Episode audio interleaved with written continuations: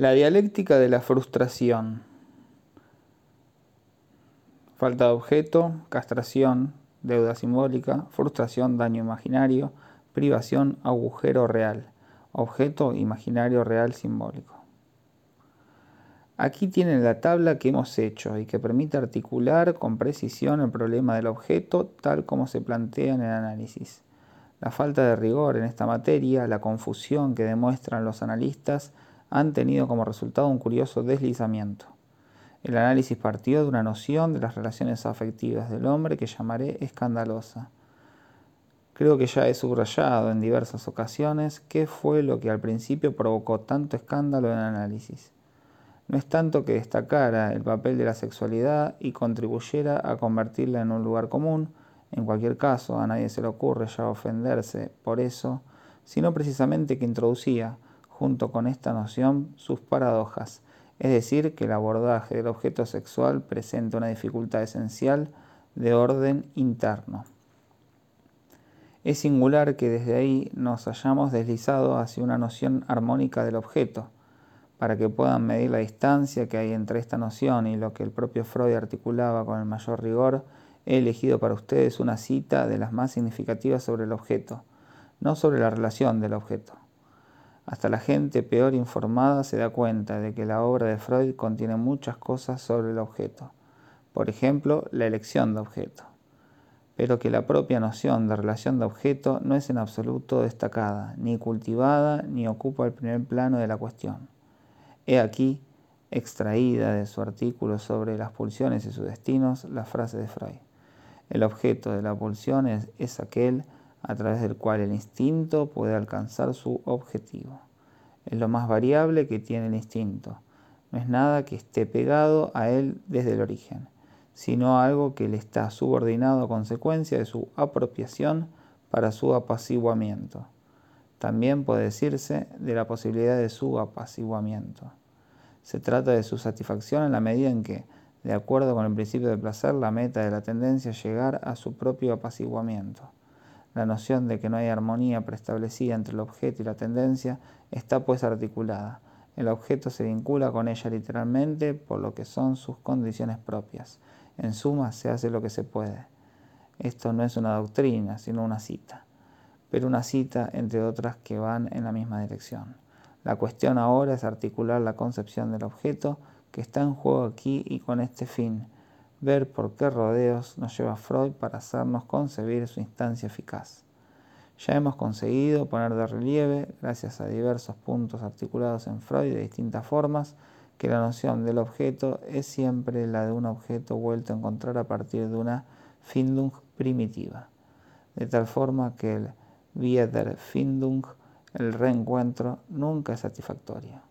Además hemos visto, por otras características, que el objeto es, por una parte, inadecuado y por otra, que escapa incluso a su aprehensión por un concepto. Y ahora nos vemos llevados a ajustar más las nociones fundamentales y en particular a revisar la que se encuentra en el centro de la teoría analítica actual, la noción de frustración. ¿En qué medida ha sido necesaria esta noción? ¿En qué medida conviene rectificarla? Por nuestra parte, hemos de criticarla para hacerla utilizable y, por decirlo todo, coherente con lo que constituye el fondo de la doctrina analítica, es decir, eso en lo que consiste fundamentalmente el pensamiento de Freud, en el cual la noción de frustración resulta marginal, como he subrayado muchas veces. Les he recordado lo que se presentaba en los datos de partida, la castración, la frustración y la privación. Lo fecundo es marcar la diferencia entre estos tres términos. ¿Qué hay de la castración? La castración está esencialmente vinculada con un orden simbólico instituido, que supone una larga coherencia, de la que no puede aislarse al sujeto en ningún caso. Todas nuestras reflexiones anteriores ponen de manifiesto el vínculo de la castración con el orden simbólico. Pero basta con esta simple observación. En Freud, de entrada, la castración estuvo relacionada con la posición central atribuida al complejo de Edipo como elemento de articulación esencial de toda la evolución de la sexualidad. Si he escrito en la tabla deuda simbólica es porque el complejo de Edipo contiene ya en sí mismo, como algo fundamental, la noción de la ley, noción imposible de eliminar. El hecho de que la castración esté en el plano de la deuda simbólica queda ya sobradamente justificado, me parece, por esta observación preciada, que se sostiene en todas nuestras reflexiones anteriores, de modo que prosigo.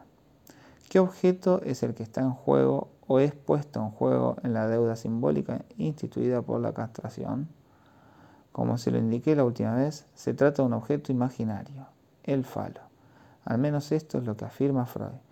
Y de ahí partiré hoy para tratar de llevar un poco más lejos la dialéctica de la frustración.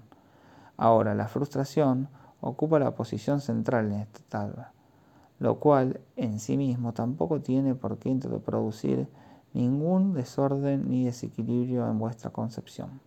Al acentuar la noción de frustración, no nos apartamos mucho de la noción que Freud puso en el centro del conflicto analítico, que es la de deseo. Lo importante es captar qué quiere decir la frustración, cómo se introdujo, con qué está relacionada. La noción de frustración, cuando se pone en primer plano en la teoría analítica, es remitida a la primera edad de la vida. Está vinculado con la investigación de los traumas, fijaciones, impresiones provenientes de experiencias predípicas. Esto no implica que sea exterior al Edipo, de alguna forma constituye su terreno preparatorio, su base y su fundamento. Modela la experiencia del sujeto y prepara ciertas inflexiones que decidirán la vertiente hacia la que el complejo habrá de inclinarse, de forma más o menos acentuada, en una dirección que podría ser atípica o heterotípica. ¿Qué forma de relación con el objeto es la que está en juego en la frustración? Introduce manifiestamente la cuestión de lo real. He aquí en efecto que con la noción de frustración se introduce en el condicionamiento, en el desarrollo del sujeto, toda una cohorte de nociones que suelen traducirse en un lenguaje de metáforas cuantitativas. Se habla de satisfacción, de gratificación, de cierta cantidad de beneficios adaptados, adecuados a cada una de las etapas del desarrollo del joven sujeto, cuya saturación más o menos completa o, por el contrario, su carencia se considera un elemento esencial. Se trata de condiciones reales que supuestamente debemos localizar en los antecedentes del sujeto a través de la experiencia analítica. Este interés por las condiciones reales, que salta a la vista en ciertas muestras de la literatura analítica actual, está ausente en las primeras observaciones analíticas en su conjunto, o al menos está articulado de otra forma en el plano conceptual. Esta advertencia nos abrirá los ojos para que podamos ver algunas pruebas que nos faltan. Basta con ir a los textos para ver cuál ha sido el paso que se ha dado en la investigación del niño guiada por el análisis. Por el solo hecho del desplazamiento del interés en la literatura analítica, pueden apreciarlo fácilmente, al menos quienes estén lo bastante familiarizados con las tres nociones de la tabla como para reconocerlas sin dificultad. La frustración se considera pues como un conjunto de impresiones reales, vividas por el sujeto en un periodo del desarrollo en el que su relación con el objeto real se centra habitualmente en la imago del seno materno, calificada de primordial, en relación con la cual se formará en él las que he llamado primeras vertientes y se escribirán sus primeras fijaciones, aquellas que permitieron describir los tipos de los diferentes estadios instintuales. Así han podido articularse las relaciones del estadio oral y el estadio anal con sus subdivisiones fálica, sádica, etc y mostrar cómo están todas ellas marcadas por un elemento de ambivalencia que hace que la propia posición del sujeto participe de la posición del otro, que el sujeto sea dos, que participe siempre de una situación dual imprescindible para una asunción general de su posición. En suma nos encontramos ante la anatomía imaginaria del desarrollo del sujeto. Limitándonos a esto, veamos a dónde nos lleva. Estamos pues ante un sujeto que se encuentra en una posición de deseo con respecto al seno como objeto real. Llegamos así al kit de la cuestión. ¿Qué es esta relación, la más primitiva del sujeto, con el objeto real? Los teóricos del análisis se encontraron metidos en una discusión llena de malentendidos, como Freud había hablado del estadio del autorotismo. Unos mantuvieron esta noción interpretando este autorotismo como la relación primitiva entre el niño y el objeto materno primordial. Otros objetaron que era difícil relacionar con una noción aparentemente fundada en el hecho de que el sujeto solo se conoce a sí mismo. Ciertos datos obtenidos en la observación directa de las relaciones del niño con la madre, que parecen contradecir que en esa ocasión no haya relaciones eficaces del sujeto con un objeto. ¿Qué puede ser más exterior al sujeto que ese objeto? El primer alimento por excelencia que responde a su necesidad más acuciante. Hay aquí un malentendido, surgido de una confusión, que ha impedido el avance en este debate y conduce a fórmulas tan diversas que no puedo enumerarlas enseguida antes de progresar en la conceptualización. Tan solo les recordaré esa teoría de la que ya hemos hablado, la de Alice Balint. Esta teoría pretende conciliar la noción de autorotismo, tal como Freud la plantea, con lo que parece imponerse en la realidad del objeto al que se enfrenta el niño en un estadio primitivo de su desarrollo. Conduce una concepción articulada y chocante que el señor y la señora Balint llaman el primary love. Según ellos, se trata de la única forma de amor en la que egoísmo y don son perfectamente compatibles, porque se establece una perfecta reciprocidad entre lo que el niño exige de la madre y lo que la madre exige del niño, una perfecta complementariedad de los dos polos de la necesidad. Esta concepción es perfectamente contraria a toda experiencia clínica. En el sujeto encontramos siempre la evocación de la marca de todas las discordancias verdaderamente fundamentales que han podido producirse. Por otra parte, la teoría de este amor supuestamente primitivo, perfecto y complementario contiene en su propio enunciado la marca de esta discordancia. Se trata de la observación hecha por Alice Valent en Mother's Love and Love of the Mother, de que cuando las relaciones son naturales, es decir, entre los salvajes, el niño se mantiene siempre en contacto con la madre. Por otra parte, como se sabe, en el país de los sueños, en el jardín de las Hespérides, donde la madre lleva siempre a su hijo a cuestas. De hecho, la noción de un amor tan estrictamente complementario y como destinado a encontrar por sí mismo su reciprocidad constituye una evasión, tan poco compatible con una teorización correcta. Con los autores acaban confesando que se trata de una posición ideal, sino ideativa. Solo he tomado este ejemplo para introducirnos en lo que será el elemento motor de nuestra crítica de la noción de frustración, la teoría kleiniana. Evidentemente, la representación fundamental que nos da la teoría kleiniana no es igual que la de la teoría del primary love, y por eso es divertido ver por qué lado atacan ellos la reconstrucción teórica que proponen. Ha llegado a mis manos cierto boletín, el de la Asociación de los Psicoanalistas de Bélgica, en el sumario hay autores que figuran en el volumen que mencioné en mi primera conferencia, centrado en una visión optimista, sin pudor y desde luego sin la menor crítica de la relación de objeto. En este boletín más confidencial se abordan las cosas con más matices, como si la falta de seguridad les diera algo de vergüenza y no la dejaran traslucir sino en lugares apartados donde seguramente cuando se da a conocer parece incluso más meritoria. Así, en este boletín se encuentra un artículo de los señores Page y Renard, con la reproducción de la crítica que hicieron de las posiciones kleinianas en el Congreso de Ginebra. Le reprochan a Melanie Klein una teoría del desarrollo que, según ellos, lo pone todo dentro del sujeto, como si estuviera preformado. Todo el Edipo con su desarrollo posible estaría ya incluido en lo instintivo, y los distintos elementos ya articulados potencialmente no tendrían más que ir surgiendo. Los autores proponen compararlo con la forma en que, para algunos, en la teoría del desarrollo biológico, el roble estaría ya contenido enteramente en la bellota. A un sujeto así, nada le vendría del exterior. Al principio habría las primitivas pulsiones agresivas. En efecto, la agresividad prevalece manifiestamente en Melanie Klein si se entiende en esta perspectiva, luego los contragolpes de estas pulsiones agresivas experimentadas por el sujeto como proveniente del exterior, o sea, del campo materno, y a través del suyo, la progresiva construcción de la totalidad de la madre, que, nos dicen, solo puede ser concebida como un esquema preformado, a partir del cual se instaura la supuesta posición depresiva. Sin tomar ahora todas estas críticas una tras otra, como haría falta para apreciarlas en su justo valor, quisiera tan solo subrayar aquí la formulación a lo que conducen paradójicamente en conjunto y en constituye el corazón del artículo.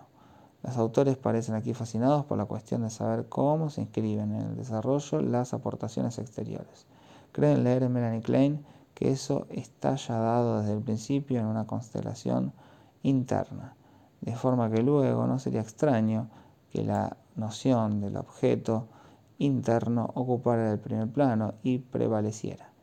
Llegan así a la conclusión que, según creen, se puede extraer de la aportación kleiniana, que de hecho se trata de la noción de esquema preformado hereditario, y subrayan que resulta muy difícil representárselo.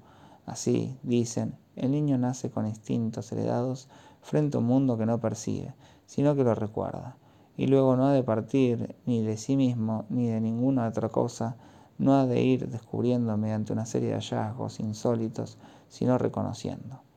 A nadie se le escapa el carácter platónico de esta fórmula y muchos de ustedes la reconocerán. Este mundo que solo debe ser recordado se instaura en función de cierta preparación imaginaria a la que el sujeto está predispuesto. Esto lo formulan a modo de crítica, incluso de oposición.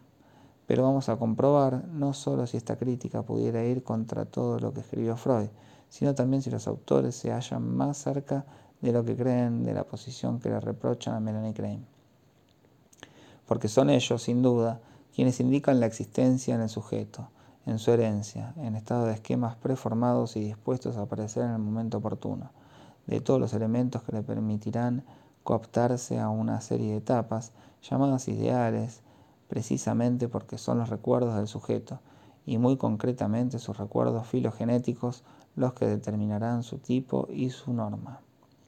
¿Fue esto lo que quiso decir Melanie Klein? resulta estrictamente impensable sostenerlo. Precisamente, si hay algo que Melanie Klein quiso plantearnos, ¿no es este acaso el sentido de la crítica de estos autores? Es que la situación primera es caótica, verdaderamente anárquica. Lo característico del origen es el ruido y el furor de las pulsiones, y se trata tan solo de saber cómo puede establecerse sobre esta base una especie de orden que hay en la concepción kleiniana algo mítico es indudable. Por supuesto, estos fantasmas solo tienen un carácter retroactivo. Es en la construcción del sujeto donde lo vemos proyectarse sobre el pasado y a partir de puntos que pueden ser muy precoces. Pero, ¿por qué estos puntos pueden ser tan precoces? ¿Cómo puede tomar la señora Melanie Klein a un sujeto de la edad extremadamente avanzada de dos años y medio y cual la pitoniza en su espejo mántico es decir, adivinatorio, leer retroactivamente en su pasado nada menos que la estructura hípica, hay alguna razón para ello. Sin duda se produce ahí algún espejismo, y no se trata de seguirla cuando ella nos dice que el Edipo ya está ahí, presente en las formas del pene.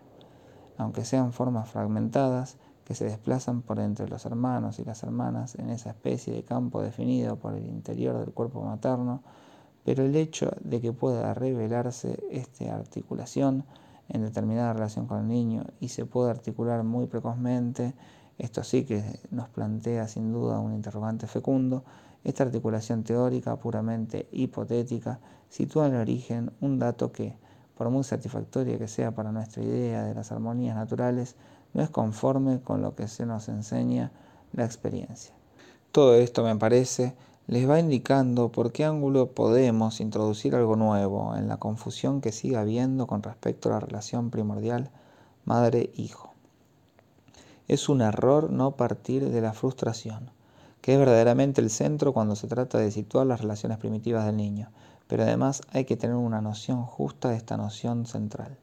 Se gana mucho con abordarla de la siguiente forma. Hay desde el origen en la frustración dos vertientes, que vemos estrechamente enlazadas de principio a fin. Por una parte está el objeto real. No cabe duda de que un objeto puede empezar a ejercer su influencia en las relaciones del sujeto mucho antes de que haya sido percibido como objeto. El objeto es real, la relación directa. Solo en función de una periodicidad en la que pueden aparecer agujeros y carencias, podrá establecerse cierta forma de relación del sujeto que no requiere en absoluto admitir, ni siquiera por su parte, distinción de un yo y un no yo. Así ocurre, por ejemplo, en la posición autorótica tal como la entiende Freud, en la que no hay propiamente constitución del otro, ni puede plantearse la relación de ninguna forma concebible. Por otra parte, está el agente, En efecto, el objeto solo le corresponde a alguna instancia, solo opera en relación con la falta. Y en esta relación fundamental, que es la relación con la falta de objeto, corresponde introducir la noción de la gente, que nos permitirá aportar una fórmula esencial para el planteamiento general del problema. En este caso, el agente es la madre. Para mostrárselo me bastará con recordarles lo que ya hemos estudiado en estos últimos años, o sea, lo que Freud articuló sobre la posición inicial del niño en los juegos de repetición, captados de forma fulgurante en su comportamiento. La madre es algo distinto que el objeto primitivo. No aparece propiamente desde el inicio, sino, como Freud lo subrayó, a partir de esos primeros juegos juegos que consisten en tomar un objeto perfectamente indiferente en sí mismo y sin ninguna clase de valor biológico. Para el caso se trata de una pelota, pero también podría ser cualquier cosa que un niño de seis meses haga saltar por encima de la baranda de su cuna para recuperarlo a continuación. Este par presencia-ausencia, articulado de forma extremadamente precoz por el niño, connota la primera constitución del agente de la frustración, que en el origen es la madre podemos escribir como S, M, el símbolo de la frustración. De la madre nos dicen que en cierta etapa del desarrollo, la de la posición depresiva, introduce un elemento nuevo de totalidad opuesto al caos de objetos despedazados que caracterizan a la etapa precedente. Pues bien, este elemento nuevo es con más razón la presencia-ausencia. Esta no solo se plantea objetivamente, sino que es articulada por el sujeto. Ya lo anunciamos en nuestros estudios del año pasado. La presencia-ausencia está para el sujeto articulada en el registro de la llamada. La llamada al objeto materno se produce propiamente cuando se halla ausente y cuando está presente es rechazado en el mismo registro que la llamada, o sea, mediante una vocalización. Por supuesto, esta expansión de la llamada está muy lejos de darnos de golpe todo el orden simbólico, pero nos da un esbozo de él. Nos permite así aislar un elemento distinto que la relación de objeto real que, a continuación, ofrecerá precisamente al sujeto la posibilidad de establecer una relación con un objeto real, con su expansión y con las marcas o las huellas que deja. Esto ofrece al sujeto la posibilidad de conectar la relación real con una relación simbólica. Antes de mostrárselo de forma más manifiesta, quiero únicamente destacar lo que supone el solo hecho de que la experiencia del niño se introduzca el par de opuestos presencia-ausencia.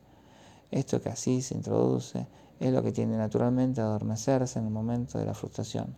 El niño se sitúa pues entre la noción de un agente que participa ya del orden de la simbolicidad y el par de opuestos presencia-ausencia, la connotación más menos que nos da el primer elemento de un orden simbólico. Sin duda este elemento no basta por sí solo para constituirlo, porque luego hace falta una secuencia, agrupada como tal, pero en la oposición del más y el menos, presencia y ausencia. Está ya virtualmente el origen, el nacimiento, la posibilidad, la condición fundamental de un orden simbólico. La cuestión ahora es la siguiente. ¿Cómo concebir el momento de viraje en que la relación primordial con el objeto real se abre a una relación más compleja? ¿Cuál es el elemento decisivo en el cual la relación madre-hijo se abre a elementos que introducirán lo que hemos llamado una dialéctica? Creo que podemos formularlo de forma esquemática planteando la siguiente pregunta. ¿Qué ocurre si el agente simbólico, el término esencial de la relación del niño con el objeto real, la madre en cuanto tal, no responde? Si ya no responde a la llamada del sujeto, demos nosotros mismos la respuesta. Cae. Si antes estaba inscrita en la estructuración simbólica que hacía de ello un objeto presente ausente en función de la llamada, ahora se convierte en real. ¿Por qué? Hasta entonces existía en la estructuración como agente, distinto al objeto real que es el objeto de satisfacción del niño, cuando deja de responder, cuando de alguna manera responde a su arbitrio, se convierte en real, es decir, se convierte en una potencia. Esto, advirtámoslo, es el esbozo de la estructuración de toda la realidad en lo sucesivo. Correlativamente, se produce un vuelco en la posición del objeto. Mientras se trata de una relación real, el seno, tomémoslo como ejemplo, puede considerarse tan cautivador como se quiera. Por el contrario, en cuanto la madre se convierte en una potencia y como tal en real, y de ella depende manifiestamente para el niño su acceso a los objetos, ¿qué ocurre? Estos objetos, que hasta entonces eran puros y simplemente objetos de satisfacción, se convierten por intervención de esa potencia en objetos de don. Y aquí que entonces, ni más ni menos, como la madre hasta ahora, pueden entrar en la connotación presencia-ausencia como dependientes de ese objeto real que de ahora en adelante es la potencia materna. En suma, los objetos, en el sentido en que nosotros lo entendemos aquí, que no es metafórico, los objetos que se pueden tomar, poseer, Dejo de lado la pregunta, pregunta de observación, de saber si la noción de not me, de no yo, se introduce por la imagen del otro o por lo que se puede poseer. Los objetos que el niño quiere conservar junto a él ya no son tanto objetos de satisfacción, sino la marca del valor de esa potencia que puede no responder y que es la potencia de la madre. En otros términos, la situación ha dado un vuelco, la madre se ha convertido en real y el objeto en simbólico. El objeto vale como testimonio del don proveniente de la potencia materna. El objeto tiene desde ese momento dos órdenes de propiedades de satisfacción. Es por dos veces objeto posible de satisfacción. Como antes, satisface una necesidad, pero también simboliza una potencia favorable. Es muy importante recordarlo si tenemos en cuenta que una de las nociones más incómodas de la teoría desde que se convirtió según cierta fórmula en psicoanálisis genético, es la noción de omnipotencia del pensamiento, la omnipotencia. Es fácil atribuírsela a todo lo que queda lejos de nosotros, pero ¿es concebible que el niño tenga la noción de la omnipotencia? Tal vez sí en lo esencial, pero eso no quiere decir que la omnipotencia en cuestión sea precisamente la de él. Sería absurdo. Esta concepción conduce a callejones sin salida. Esa omnipotencia es la de la madre. En este momento que les estoy describiendo de realización de la madre, es ella la que es omnipotente, no el niño. Es un momento decisivo en el cual la madre pasa a la realidad a partir de una simbolización del todo arcaica. En este momento la madre puede dar cualquier cosa. Es erróneo, completamente impensable, que el niño tenga la noción de que él es omnipotente en su desarrollo nada nos lo indica. Pero además, casi todo lo que nos interesa en este desarrollo y los accidentes de que está salpicado nos enseñan que esta supuesta omnipotencia y los fracasos con los cuales supuestamente se enfrenta no cuentan para nada en este asunto. Lo que cuenta, como van a ver, son las carencias, las decepciones que afectan a la omnipotencia materna. Esta investigación puede parecerles algo teórica, al menos ha tenido la ventaja de introducir distinciones esenciales y abrir vías que no son las que habitualmente se toman. Ahora verán a dónde nos conducen inmediatamente. Así el niño se encuentra en presencia de algo que ha realizado como potencia. Lo que hasta entonces se situó en el plano de la primera connotación presencia-ausencia pasa de pronto a un registro distinto y se convierte en algo que puede negarse y detenta todo aquello de lo que el sujeto puede tener necesidad y aunque no lo necesite, desde el momento en que eso depende de aquella potencia, se convierte en simbólico. Ahora planteemos la cuestión desde un punto de partida muy distinto. Freud nos dice que en el mundo de los objetos hay uno con una función paradójicamente decisiva, el falo. Este objeto se define como imaginario. De ningún modo puede confundirse con el pene en su realidad. Es propiamente su forma, su imagen erecta.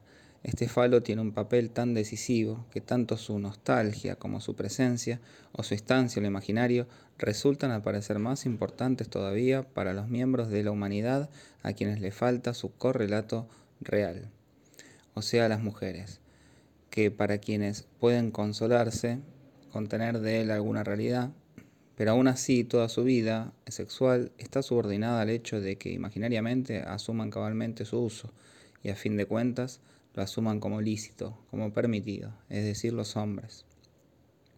Esto constituye para nosotros un hecho. Consideremos sobre esta base a nuestra madre y nuestro niño, que, según Michael y Alice Valint, forman una sola totalidad de necesidades, tal como los esposos Mortimer de Jean Cousteau tienen un solo corazón. De todas formas, los mantendré en la pizarra como dos círculos exteriores. Por su parte, Freud nos dice que entre las faltas de objetos esenciales de la mujer está incluido el falo, y que esto está íntimamente vinculado a su relación con el niño. Por una simple razón, si la mujer encuentra en el niño una satisfacción, es precisamente en la medida en que haya en él algo que calma, algo que satura, más o menos bien, su necesidad de falo.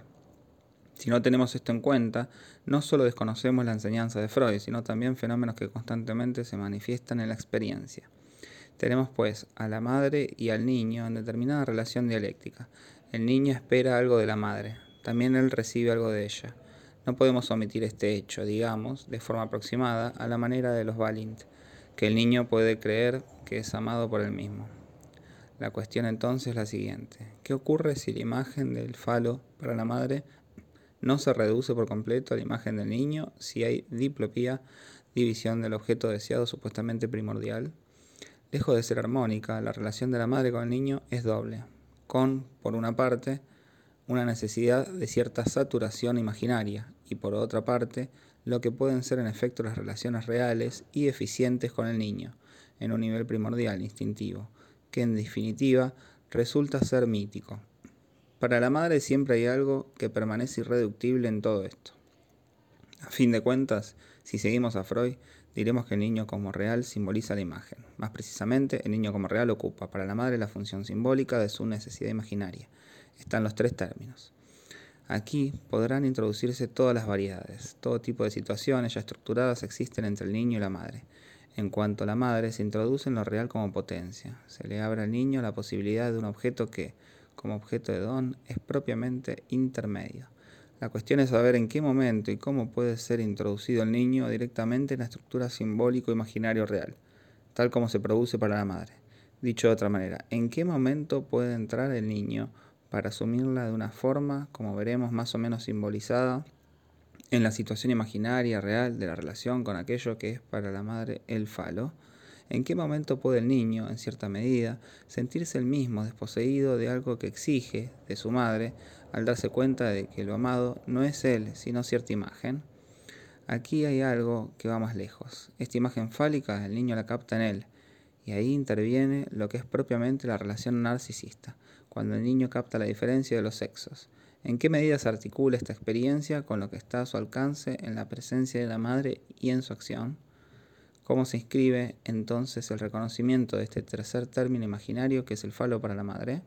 Más aún la noción de que la madre le falta ese falo, que ella misma es deseante, no sólo de algo distinto de él, sino simplemente deseante. Es decir, que algo hace mella en su potencia, será para el sujeto lo más decisivo. El otro día les anuncié la observación de una fobia en una niña y enseguida voy a indicarles en qué consiste su interés.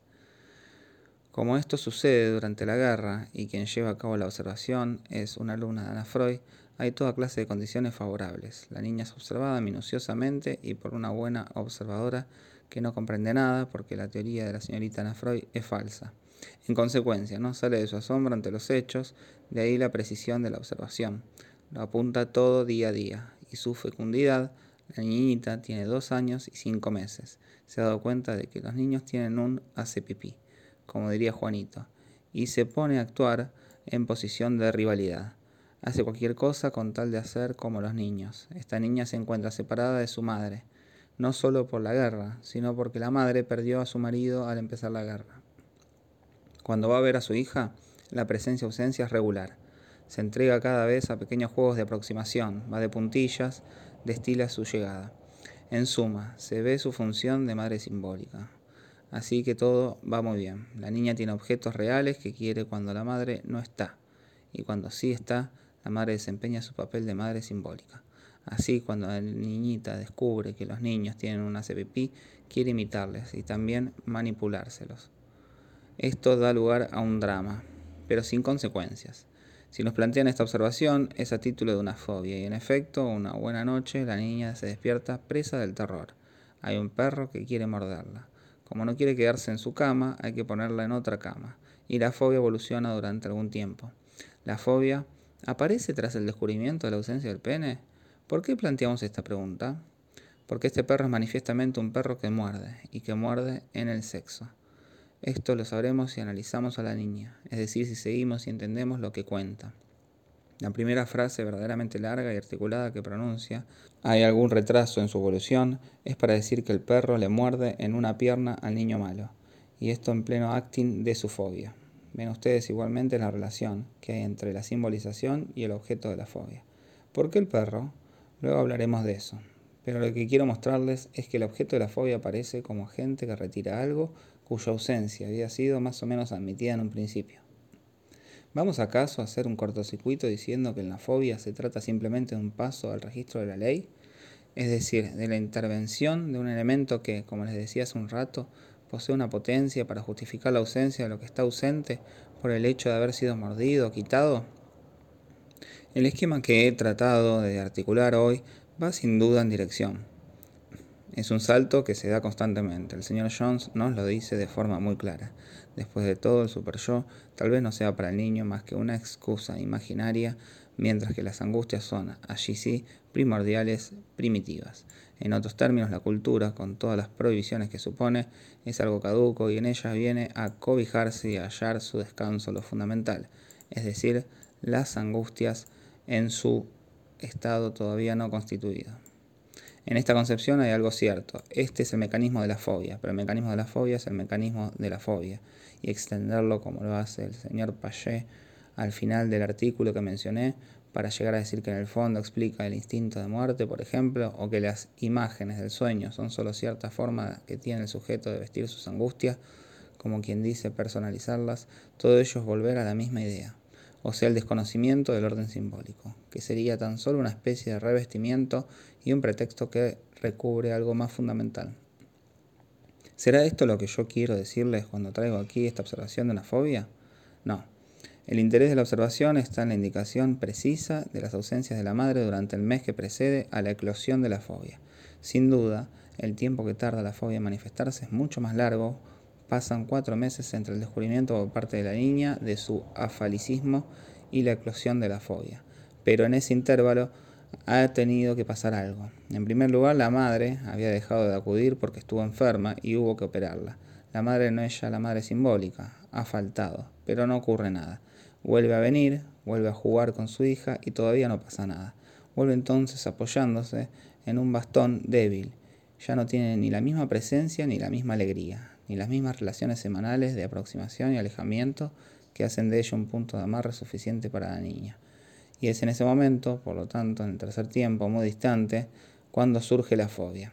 Descubrimos así, gracias a la observación, que no ha bastado con el afalicismo, sino que se requería aún esta segunda ruptura en el ritmo alternado de las idas y venidas de la madre.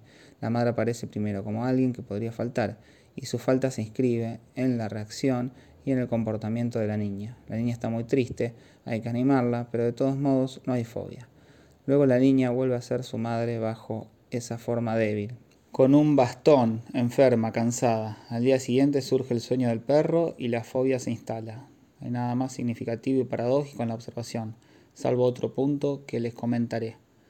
Volveremos a hablar de esta fobia, de cómo la abordaron los terapeutas, de lo que creyeron entender. Solo quiero indicarles la pregunta que se plantea si se consideran los antecedentes de la fobia. ¿Cuándo se hace necesaria la fobia? En cuanto a la madre le falta el falo. ¿Qué es lo que determina la fobia, por lo tanto? ¿Qué es lo que se equilibra con ella? ¿Por qué es suficiente? Abordaremos esto la próxima vez.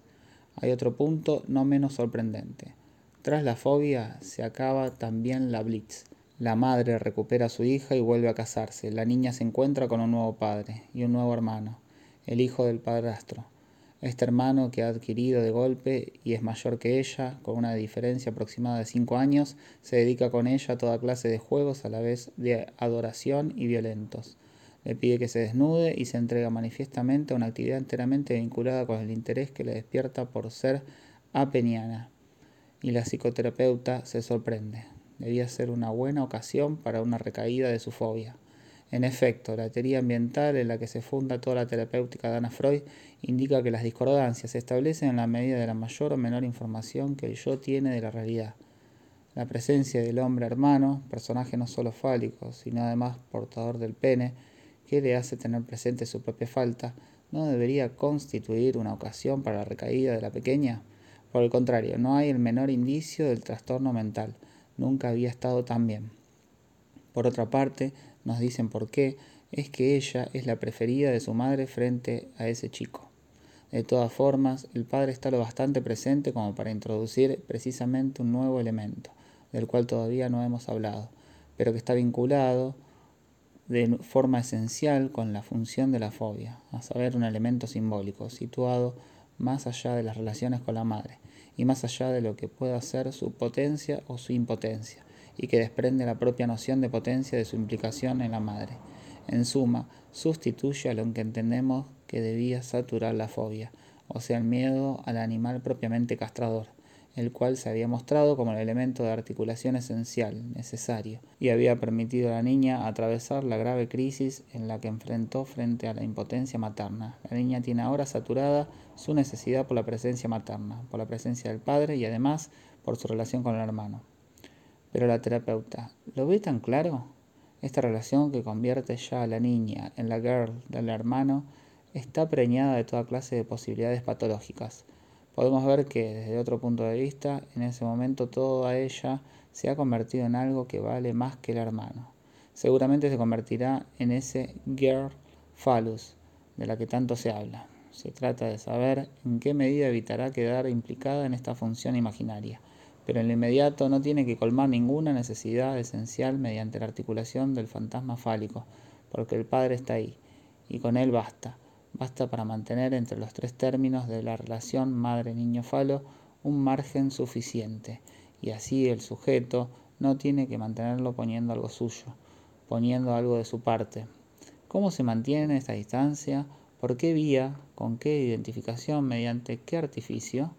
Esto es lo que empezaremos a abordar la próxima vez comentando de nuevo esta observación y al mismo tiempo nos introduciremos así en lo más característico de la relación de objeto preedípica, o sea, el nacimiento del objeto como fetiche. 12 de diciembre de 1956.